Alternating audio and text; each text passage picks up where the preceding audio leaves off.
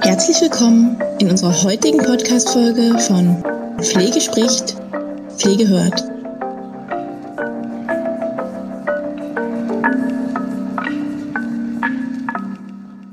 Herzlich willkommen zu unserer heutigen Podcast-Folge mit dem Thema Milieutherapie.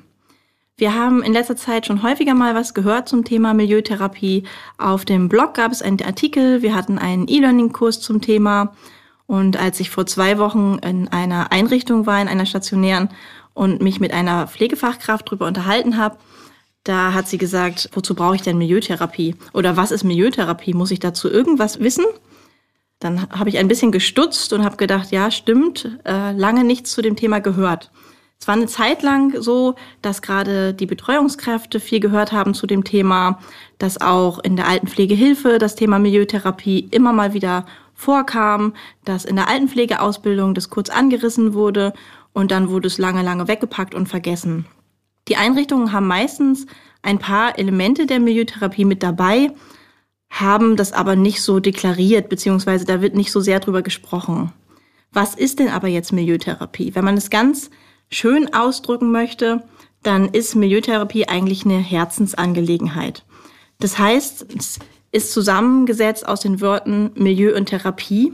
Was bedeutet jetzt ein Milieu? Ein Milieu ja, da geht's jetzt nicht ganz ohne Definition. Ein Milieu lässt sich eigentlich definieren als soziales Umfeld. Das heißt, es ist die Umgebung eines Menschen, die ihn geprägt hat, auch die soziale Umgebung. Dazu gehören die Menschen, die ihn geprägt haben, die wirtschaftlichen Faktoren, die sozialen Faktoren, die kulturellen Gegebenheiten. Also alles eigentlich, was auf einen Menschen von außen eingewirkt hat, während er erwachsen wird und im Laufe seines Lebens.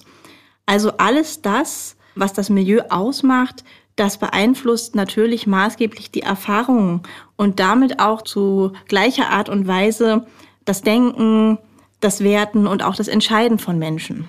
Jetzt kommt also ein Mensch in ein Altenheim, zieht um, hat eine Veränderung der Umgebung und hat natürlich zugleich eine Veränderung seines gesamten Seins. Also er verliert quasi einen Teil seines Milieus oder dessen, was er gelebt hat um dieses Verlorensein oder diesen Verlust auch auszugleichen, gilt es sozusagen therapeutisch einzuspringen. Also Milieutherapie, wenn wir das als Herzenssache sehen, dann ist es eigentlich das Lebensumfeld als Therapie, um Lebensqualität zu sichern. Das heißt, wir gestalten als Pflegefachkräfte oder als Einrichtung das Milieu für den Menschen so, dass er sich wohlfühlt, dass es kommunikationsfördernd ist, dass es möglichst Krankenhaus unähnlich ist, dass er die Möglichkeit hat, sich einzubringen als Person. Was sind milieutherapeutische Gestaltungsmerkmale einer Einrichtung? Also zur Milieutherapie, das hört sich ja erstmal so ein bisschen abgehoben an, aber eben als ich die Wortbedeutung erklärt habe, ist, glaube ich, schon auch deutlich geworden, okay, Milieu, Umfeld, in dem der Mensch gelebt hat, mit allem, was dazugehört und die Therapie nur als Effekt oder als Aspekt, der die Lebensqualität des Menschen, der eben umziehen musste, der sein Lebensumfeld verlassen musste, dann so zu gestalten, dass der sich einfach wohlfühlt, dass er das Gefühl hat, er kann auch ankommen, dass er wieder ein Zuhause hat. Es geht auch nicht nur ums Wohnen, es ist viel, viel mehr als Wohnen. Viele denken bei Milieutherapie immer an diese Wohngestaltungsaspekte. Oh, der alte Mensch darf einen Kleiderschrank von sich mit ins Heim nehmen. Das ist sicherlich ein ganz, ganz kleiner Aspekt. Achtung, Achtung, liebe Podcast-Hörerinnen und Hörer. Unterbrechen wir für einen Moment unsere laufende Folge. Denn wir haben etwas ganz Besonderes für euch, das perfekt in die Osterzeit passt. Ihr wisst, bei uns gibt's immer einen Grund zu feiern. Und Ostern nutzen wir als perfekte Gelegenheit, um euch, unseren treuen Fans, etwas zurückzugeben. Wir bieten euch satte 15% Rabatt auf alle Anmeldungen zu unseren Weiterbildungsangeboten. Egal ob Online-Kurse, Präsenzseminare oder Fernlehrgänge. Wenn eure Anmeldung bis zum 24. April bei uns eingeht, kommt ihr in den Genuss dieses fantastischen Rabatts. Die einzige Bedingung? Eure Anmeldung muss kreativ verziert sein, mit einem gemalten Osterei oder einem anderen Ostermotiv eurer Wahl. Auf unserer Webseite höher-akademie.de haben wir euch die Aktion noch einmal verlinkt. Springt mit uns gemeinsam in eine Zukunft voller Möglichkeiten, mit Bildung, die bewegt. Lasst uns dieses Osterfest zu einem Startpunkt für neue Wege und Erfolge machen. Frohe Ostern und herzlich willkommen zur Bildung, die eure Welt verändern wird. Es geht aber um viel, viel mehr Aspekte als nur um, um die Ausstattung sozusagen. Es geht um die Infrastruktur. Wo liegt diese Einrichtung, wo er hingezogen ist? Ist die eingebunden ins Gemeinwesen? Also gibt es da Kontakte nach außen? Wie ist die Tagesablaufgestaltung? Hat er noch die Möglichkeit, teilzunehmen an bestimmten Dingen? Hat er noch die Möglichkeit, weiterhin das zu leben, was er vorher gelebt hat? Es gibt ja sehr unterschiedliche Einrichtungen mit sehr unterschiedlichen Altersgruppen. Es gibt Wohngruppen, es gibt psychiatrische Einrichtungen. Hier haben wir ja unendlich viel an Möglichkeiten und auch an Settings. Und da ist es eben ganz, ganz wichtig auch zu gucken, was haben wir denn da für Menschen vor uns? Sind die noch eingebunden? Möchten die noch eingebunden sein? Möchten die kulturelle Angebote noch wahrnehmen. Wie ist die Bewohnerstruktur? Alt oder jung? Geht es um Behinderung? Geht es um psychische Erkrankung? Worum geht es hier? Auch die hauswirtschaftliche Versorgung spielt eine Rolle. Wie, wie ist es mit der Ernährung? Es, es gibt ja so dieses klassische Heimessen, sag ich mal, Frühstück von acht bis neun, ja, und danach erstmal lange, lange nichts, dann irgendwann Mittagessen und dann neigt der Tag sich zu Ende und die Nacht ist lang. Also da gibt es auch Möglichkeiten, das alles anders zu gestalten, beziehungsweise dass der Mensch noch ein Gefühl hat, auch von zu Hause sein. Er kann das weiterführen, was er vielleicht gelebt hat. Dann geht es um die personelle Ausstattung. Was für ein Personal arbeitet da? Wie ist die Kommunikationsstruktur in der Einrichtung? Welche Beziehungsstrukturen bestehen zwischen den Bewohnern, den Mitarbeitern und den Angehörigen? Und was gibt es sonst noch für Angebote? Wie ist die Pflegephilosophie in der Einrichtung? Wie ist die Größe und auch die Lage der Einrichtung? Ist sie in der Stadt? Ist sie auf dem Land? Wie ist das Eingebundensein zur Gemeinde, zu bestimmten Vereinen in der Gemeinde, zu Schulen, zu Kitas? Also hier geht es um viel, viel mehr als nur um den Kleiderschrank. Hier geht es tatsächlich darum, um das gesamte Milieu, was man gestalten kann. Und dieses Milieu beeinflusst eben maßgeblich auch, wie kommt der Bewohner, der irgendwo einzieht, an. Ursprünglich stammt der Begriff äh, mal aus der Psychiatrie. Da gab es einen Maxwell Jones, der hat eine therapeutische Gemeinschaft geprägt. Da ging es darum, aktive Rehabilitation stattfinden zu lassen statt Verwahrung und Demokratisierung statt Hierarchie, Toleranz statt eben festgelegten Vorstellungen und Erwartungen. Also sprich, es ging darum, den Menschen so zu sehen, wie er ist, aus dem Milieu, aus dem er stammt, mit den Dingen, die er mitbringt und ihm ein Wohlbefinden zu ermöglichen, eine Lebensqualität zu ermöglichen, trotz gewisser Einschränkungen und trotz dessen, dass er eben nicht in seinem Umfeld, in dem er eigentlich leben würde, wahrscheinlich leben kann. Was sind die Ziele der Milieutherapie? Worum geht es? Also es geht darum, dass künftige Bewohner die Situation auch annehmen können, dass ihnen das Gefühl vermittelt wird, wirklich willkommen zu sein. Neue Bewohner bedürfen meistens einer ganz intensiven psychosozialen Betreuung und Begleitung und auch lebenspraktischer Hilfestellung. Man darf nicht vergessen, dass diese Bewohner eben ein Stückchen auch Trauerarbeit sicher machen. Da sie eben aus ihrem gewohnten Umfeld wahrscheinlich weggezogen sind, nicht immer ganz freiwillig, hinterlassen sie ja auch Dinge, sie hinterlassen Menschen, sie hinterlassen ein Zuhause und da den Menschen zu ermöglichen, auch anzukommen und das Gefühl zu haben, dass eine weitestgehende Kontinuität ihrer bisherigen Lebensführung gewährleistet ist. Aber geht das überhaupt, wenn wir uns jetzt verschiedene Menschen vorstellen, die in einer Einrichtung sind? Nehmen wir eine Einrichtung, in der ich länger gearbeitet habe, das ist in Hamburg-Wandsbek. Da sind ganz unterschiedliche Menschen natürlich eingezogen. Da hatten wir den Obdachlosen, der direkt von der Straße kam mit verschiedensten Problematiken. Da hatten wir alte Damen, die aus aus guter Gegend in Hamburg kamen. Da hatten wir Akademiker genauso wie Arbeiter, da wirklich auch schichtspezifisch alles gemischt und es ging einfach auch darum, wie bringt man das zusammen? Es gab Doppelzimmer, es gab natürlich ein System. Ein Heim ist auch immer eine Institution. Man muss eben aufpassen, dass es keine totale Institution wird, sondern dass es geöffnet ist nach außen. Und wie kann man jetzt dazu beitragen, dass diese unterschiedlichen Menschen, diese unterschiedlichen Charaktere alle die Möglichkeit haben, eine weitestgehende Kontinuität in der bisherigen Lebensführung zu gewährleisten. Wie macht man das? Ist das überhaupt möglich? Ja, das ist möglich. Natürlich kann man nicht allen komplett hundertprozentig das geben, was sie brauchen, äh, da es ja einfach ein anderes Milieu ist, in dem sie jetzt leben. Aber man kann das Milieu so gestalten, dass man den Menschen so begegnet und sie so sieht quasi und sie so behandelt, wie sie sich auch fühlen und wie sie sind. Das heißt, man kann den Menschen einen bestimmten Grad an Privatheit trotzdem bieten, Rückzugsmöglichkeiten. Man kann den Menschen Entscheidungskompetenzen lassen und auch Sozialkontakte herstellen, beziehungsweise dazu beitragen, dass diese Menschen ihre Sozialkontakte weiter führen können und eine positive Einstellung auch zur Einrichtung haben. Wenn wir ein Beispiel mal nehmen wollen, ich habe eine Patientin in der Psychiatrie besucht, ähm, die ich persönlich auch kenne. Die ist zwangseingewiesen worden und war in einer Einrichtung in Norddeutschland, in einem Krankenhaus erstmal auf einer geschlossenen Station.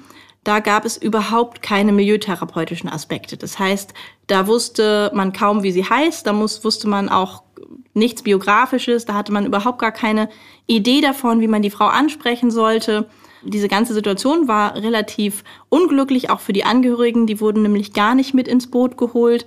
Das heißt, aufgrund der starken Warnerkrankung hat das Personal auch nichts erfahren von dieser Frau.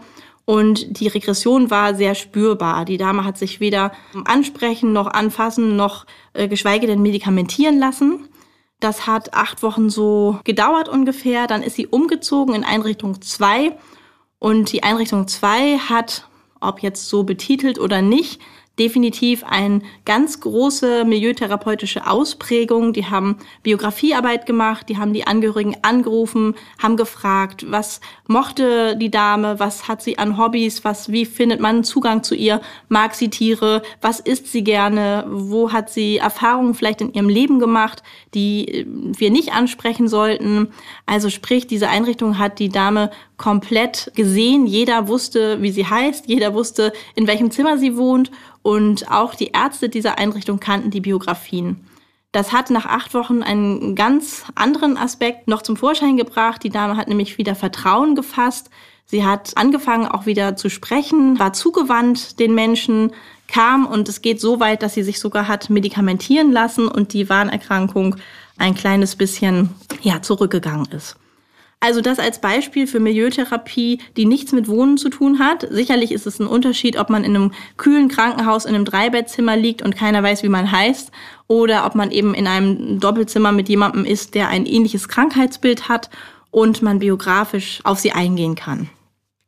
Trotzdem war das jetzt keine gemütliches, muckeliges kleines ähm, Häuschen oder eine Pension, sondern es war immer noch ein krankenhausähnliches Milieu vom Wohnen zumindest. Aber die Umgebungsfaktoren, die über das Wohnen hinausgehen, haben hier halt stärker gewogen.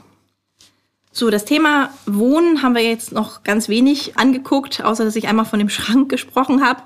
Was ist denn wichtig in Bezug auf Wohnen oder was ist denn die Bedeutung von Eigenmöblierung, das, was man immer unter Milieutherapie als erstes in den Kopf bekommt eigentlich, wenn es vor allen Dingen, wenn es um Altenheim geht? Also einmal hat das Ganze natürlich eine hohe emotionale und auch ideelle Wertigkeit. Man verbindet ja etwas mit Dingen, die man mitbringt, mit seinen Möbeln, mit ähm, Büchern, mit Dingen, die eben äh, gerade alte Menschen über ein ganzes Leben lang gehegt und gepflegt und mitgenommen haben, die einfach viele Erinnerungen bergen. Außerdem ist es auch eine Möglichkeit der Selbstdarstellung. Wenn ich Möbel mitbringe, dann zeige ich auch in gewisser Hinsicht, ja, bei Kleidern sagt man immer, Kleider machen Leute. Wenn man Möbel mitbringt, hat man schon auch einen Eindruck von dem Menschen und der Mensch möchte sich in gewisser Art und Weise auch zeigen. Das gerade bei den alten Menschen ist eben auch häufig so, das habe ich mir erarbeitet, das habe ich mitgebracht, das gehörte noch meiner, was weiß ich, Großmutter es ist auch eine Orientierungshilfe. In den eigenen vier Wänden haben die Menschen sich häufig so bewegt, dass sie in ihrer Möblierung wussten, wo es lang geht, wo sie sich orientieren können, wo steht der Schrank, wo steht der Sekretär, wo ist meine Couch, wo ist mein Stuhl, ja. Und dazu ist es häufig dann nicht zu bestimmten Dingen gekommen, wie Stürzen oder bestimmten ja, Desorientiertheiten. Und Dinge, die einem vertraut sind, bieten auch immer Sicherheit und Orientierung und auch eine positivere Bewertung der Einrichtungssituation. Häufig ist so ein Umzug ja auch erstmal mit vielen Ängsten verbunden und damit Sachen aufzugeben. Und jetzt ist es eben so, wenn ich etwas mitnehmen darf, was mir vertraut ist, dann ist die Situation an sich vielleicht auch manchmal weniger bedrohlich. Ein weiterer Aspekt der Milieutherapie ist sicher die Tagesablaufgestaltung. Ich habe das ja vorhin schon erzählt von der Dame aus der Psychiatrie, die mittlerweile eben auch Therapien mitmacht oder Medikamente nimmt sogar die hat ihren Tagesablauf mittlerweile so gestaltet, wie sie ihn früher gestaltet hat. Die hat sehr viel Kreatives gemacht, Töpfern und Handarbeit und auch Gartenarbeit. Das kann sie alles integrieren jetzt da in ihrer psychiatrischen Einrichtung, in der sie jetzt ist. Das heißt, sie kann ein Stück weit ihren Tagesablauf dem anpassen, was sie mal kannte, was ihr vertraut ist.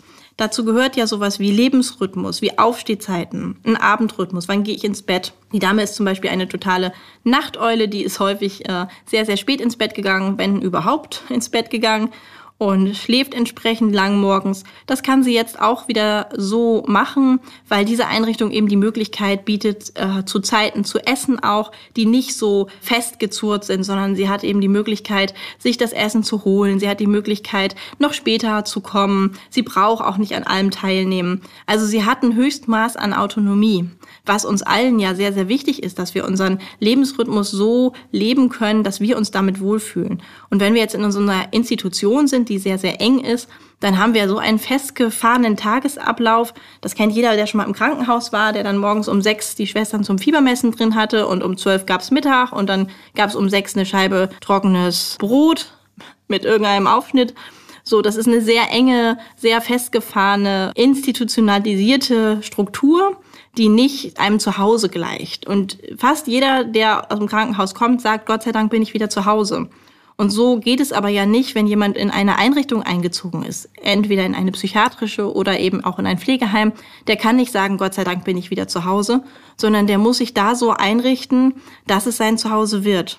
Und das heißt, es gab da auch Studien dazu, zum Beispiel Bewohner, die ihre Tagesablaufgestaltung ganz doll an den organisatorischen Abläufen des Heims orientieren mussten. Die zeigten auch eher negative Institutionalisierungseffekte.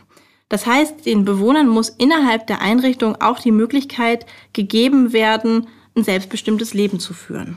Dazu gehört auch das Thema Essen, was ich ja eben auch schon mal angesprochen habe, als es um das Krankenhausessen ging. Das geht von, von Präsenz des Kochs bis hin zu eine Esskultur schaffen durch Buffets, durch Auswahlmenüs, durch Getränkeauswahl, durch den Verzicht auf Portionierung. Es ist doch nicht schlimmer, als wenn man eine riesige Portion auf dem Teller hat, man hat überhaupt gar keinen Appetit oder eine Mini-Portion und man hat Riesenhunger. Es geht eben darum, dass man selber entscheiden darf, was man jetzt gerade möchte und was jetzt gerade für einen dran ist. Auch eine Flexibilität in den Essenszeiten, die ich ja eben schon erwähnt habe, oder auch eine Normalität beim Eindecken. In vielen Heimen habe ich das schon erlebt, dass die Pflegekräfte zum Beispiel die Tischdecken vom Tisch genommen haben bevor die Leute essen, damit es eben nicht schmutzig wird, nicht so viel Arbeit ist und so weiter. Das ist dann aber keine gemütliche Atmosphäre mehr und gerade die Milieutherapie, das haben wir ja eben auch besprochen, soll dazu beitragen, dass man ein Zuhausegefühl hat. Und Zuhause ist eben da, wo man sich wohlfühlt, wo man sich auch ausleben kann, wo man so sein kann, wie man ist, wo man seine sozialen Kontakte pflegen kann, die man hatte, eine Haltung haben könnte, die man schon vorher hatte, eine Tagesstruktur hat, die einem ja vertraut ist und auch Räumlichkeiten und Ausstattung, mit denen man sich eben wohlfühlt. Auch Aktivitäten, die eingebettet werden, die angeboten werden, sollen dazu beitragen, dass es eben die äh, Bewohner oder Patienten, dass sie Selbstvertrauen gewinnen, auch die Kommunikation gefördert wird, die Menschen Gemeinschaft erleben können und eine Lebensfreude auch erhalten. Also Selbstständigkeit fördern steht in der Miliotherapie ganz oben. Ein Wort zu der Gemeinwesenorientierung. Also ich habe ja vorhin schon mal gesagt, eine Einrichtung sollte keine isolierte Institution sein. Es sollte also ein lebendiger Austauschprozess zwischen der Einrichtung und dem Gemeinwesen sein. Was heißt jetzt Gemeinwesen? Gemeinwesen kann alles sein, dass eine Integration stattfindet von einem Friseur, von einem Kosmetik, von einer Arztpraxis in eine Einrichtung, dass es kulturelle Angebote gibt, dass es Zusammenarbeiten gibt mit Kitas, mit Schulen, mit Sportvereinen, dass die Nachbarschaft vielleicht eingeladen wird, dass generell das Dienstleistungsangebot erweitert wird. Das kann auch sowas sein wie die Verteilung der Heimzeitschrift zum Beispiel im Stadtteil oder das Angebot von ehrenamtlichen Engagement für interessierte Einwohner oder eine zugängliche Cafeteria also da gibt es ganz viele Möglichkeiten, wie man diese Gemeinwesenorientierung gestalten kann. Wichtig ist eben, dass es keine geschlossene Einrichtung ist, sondern eine Offenheit besteht, weil diese Offenheit ist das Natürliche. Das ist natürlich, dass wir irgendwo hingehen können und es ist auch natürlich, dass Menschen kommen. Natürlich nicht als Zwang, sondern eben als Angebot, als Möglichkeit. Zu dem Thema gehört auch das Thema Angehörigenarbeit. Also häufig ist es ja so, dass man nicht vergessen darf, dass das Verhältnis zwischen Bewohnern und seinen Angehörigen aufgrund von ganz unterschiedlichen Ursachen mit dem Einzug ähm, in Zusammenhang stehend oder eben auch aus früheren Lebensereignissen heraus konfliktbelastet sein kann. Und diese Problematik, die wird eben auch mitgenommen in Einrichtungen. Es ist nicht alles Friede, Freude, Eierkuchen, sondern es ist tatsächlich so, dass Schwierigkeiten bestehen. Und diese Schwierigkeiten, die müssen wir als Einrichtung oder die muss die Einrichtung auch mit akzeptieren, dass es eben vorkommen kann, dass es nichts mit der Einrichtung zu tun hat, sondern dass da eben eine gute Kommunikation stattfinden muss und dass diese Konflikte auch sein dürfen, weil die werden wir jetzt nicht verändern. Das, was vorher eben nicht gelöst werden, gelöst werden konnte, das kann jetzt auch nicht immer gelöst werden. Das besteht einfach. Ähm, also die Mitarbeiter in ähm, Psychiatrien, in Altenheimen, in überhaupt Institutionen, die erleben häufig Angehörige als relativ negativ. Das heißt, sie haben das Gefühl, die meckern ständig nur, die fordern nur, die schieben ihre Angehörigen ab, sind egoistisch, sind nicht dankbar. Und im Umkehrschluss erleben häufig Angehörige die Mitarbeiter auch als negativ. Sie haben keine Zeit, sind nicht ansprechbar, vielleicht sogar unhöflich, geben keine Infos, beziehen, beziehen die Angehörigen nicht ein. Und diese Kluft, die da besteht, die muss auch irgendwie geschlossen werden. In der Milieutherapie geht es auch hier darum, Kommunikation herzustellen zu gucken, was fehlt denn den Angehörigen. Laut dieser Studie, die ich eben ähm, zitiert habe, fehlt ihnen häufig so eine Wärme und Geborgenheit in Einrichtungen. Und die leiden darunter, dass es so eine Anonymität ist, dass teilweise nicht mehr gewusst wird, wer ist denn ihr Angehöriger. Sie vermissen auch an allererster Stelle häufig eine Bezugsperson, die Auskunft geben kann. Und darum geht es, dass man sich da dem Ganzen ein bisschen annähert und das auch als Milieu mitsieht. Der Angehörige ist ein Teil des Milieus des Menschen, der eingezogen ist. Und deshalb müssen wir ihn genauso mit sehen, mit annehmen, mit ihm sprechen, wie den Bewohner eben auch. Mit allem, was dazugehört. Mit den Konflikten, mit den, mit den ähm, nicht nicht äh, angeguckten Dingen, die vielleicht in der Vergangenheit passiert sind. Das heißt nicht, dass, dass die Pflegefachkräfte jetzt die Therapeuten für die Angehörigen sind, sondern das heißt, das, was ich gerade gesagt habe, dass das Milieu des Bewohners ein Ganzes ist und auch eben seine Angehörigen oder die Menschen, die zu ihm kommen, mit umfasst. So, jetzt sind wir ja ziemlich weit weggekommen von dem Schrank eingangs, also von dem Thema ist Milieutherapie nur räumliche Gestaltung? Nein, nochmal diesen sag ich mal, Herzenssatz vom Anfang, das Lebensumfeld als Therapie, um Lebensqualität zu sichern. Dazu gehört, um das nochmal so zusammenzufassen, die Respektierung von Privatheit, die Kontinuität in der Lebensführung, die Selbstbestimmung durch Wahlmöglichkeiten, vielfältige Aktivierungsangebote und die Öffnung zum Gemeinwesen. Diese Dinge, das sind so die, die grundsätzlichen Aspekte der Milieutherapie, die kann man noch viel weiter ausführen. Da kann man noch sagen, okay, die Tiere gehören dazu. Also hatte ein Mensch zum Beispiel ein Haustier, darf er das mitnehmen? Ist das überhaupt möglich in der Einrichtung? Wenn nicht, was gibt es vielleicht für eine Alternative? Dazu gehören ähm, noch weitere Aspekte, zum Beispiel bei Demenz gehört auch noch ganz viel also bei dem Thema Nähe dazu. Ja, wie kann ich Nähe gewährleisten für meinen Dementen? Wie kann ich Orientierung gewährleisten für den Dementen? Dementen. Bei dementen Menschen ist es ja so, die können sich eben ihrer Umgebung nicht anpassen und deshalb muss sich die Umgebung quasi an den altersverwirrten Menschen anpassen. Und zu dieser Umgebung gehört eben nicht nur der Schrank, sondern alles, was wir gerade gehört haben. Und wenn wir jetzt nochmal eingangs zu der Frage kommen der examinierten Fachkraft, die eben gefragt hat, ja, muss ich dazu irgendwas wissen? Ist das wichtig? Weil gerade so viel anderes wichtig ist. Es sind gerade viele neue Gesetze, es gibt die generalistische Pflegeausbildung, es hat sich ganz, ganz viel verändert, es steht momentan ganz viel anders im Fokus, wo man jetzt sagen kann, ja, das ist gerade wichtig, das müsst ihr wissen, weil sich das Gesetz ändert oder weil sich die Ausbildung ändert oder weil zum Beispiel der MDK bestimmte Sachen überprüft. Das hier ist nichts, was überprüft wird oder wo man jetzt sagen muss, okay, das musst du jetzt akut wissen, damit die Einrichtung besteht. Nein, aber das sollte man akut wissen, um wirklich von Herzen seinen Beruf ausüben zu können. Denn es ist eine Herzenssache, den Menschen, die irgendwo leben, zu ermöglichen, ihre Lebensqualität aufrechtzuerhalten und auch das Leben, das sie gelebt haben, ein Stück weit weiterleben zu können. Ja, damit sind wir am Ende dieser Folge. Vielen Dank fürs Zuhören. Hat mir Spaß gemacht, dieses Thema, und ich freue mich auf unsere nächste Folge. Tschüss!